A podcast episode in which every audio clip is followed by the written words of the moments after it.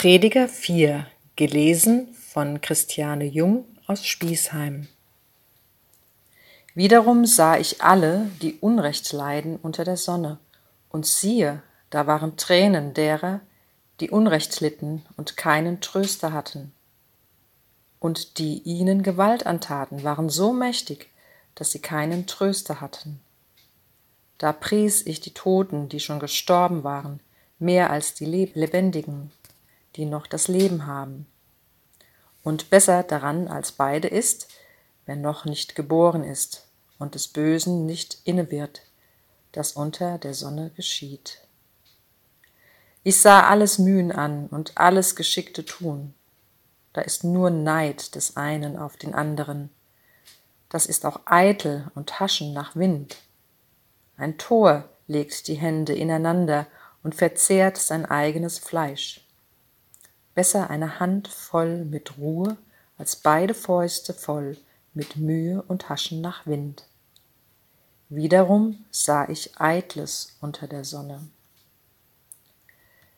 Da ist einer, der steht allein und hat weder Kind noch Bruder, doch ist seiner Mühe kein Ende, und seine Augen können nicht genug Reichtum sehen.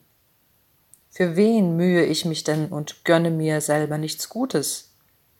Das ist auch eitel und eine böse Mühe. So ist's ja besser zu zweien als allein, denn sie haben guten Lohn für ihre Mühe. Fällt einer von ihnen, so hilft ihm sein Gesell auf. Weh dem, der allein ist, wenn er fällt, dann ist kein anderer da, der ihm aufhilft. Auch wenn zwei beieinander liegen, wärmen sie sich. Wie kann ein Einzelner warm werden? Einer mag überwältigt werden, aber zwei können widerstehen. Und eine dreifache Schnur reißt nicht leicht entzwei. Ein Knabe, der arm, aber weise ist, ist besser als ein König, der alt, aber töricht ist und nicht mehr versteht, sich warnen zu lassen. Es kommt einer aus dem Gefängnis auf den Thron, und einer, der in seinem Königreich geboren ist, verarmt. Und ich sah alle Lebenden, die unter der Sonne wandelten, bei dem zweiten Knaben, der an jenes Stelle treten sollte. Und es war kein Ende des Volks, vor dem er herzog.